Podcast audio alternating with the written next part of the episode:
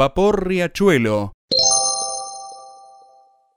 El vapor fluvial Riachuelo fue un pequeño buque de vapor utilizado durante la Revolución de 1880. Historia.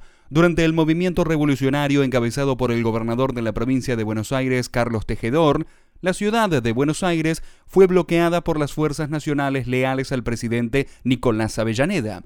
Buenos Aires intentó responder al bloqueo pero sin éxito el vapor mercante fluvial Riachuelo fue embargado por la provincia en el Riachuelo y utilizado para el transporte de armas para los revolucionarios. Tras ser embarcada una partida de armas, consiguió burlar el bloqueo del monitor El Plata y las bombarderas nacionales, pero al encarar el ingreso a la boca del riachuelo, fue sorprendido por la lancha de la Armada Argentina Talita produciéndose un tiroteo de armas portátiles pese al cual el riachuelo pudo seguir aguas arriba y entregar las armas en Puente Alsina. Finalizado el conflicto, el vapor fue devuelto a sus dueños.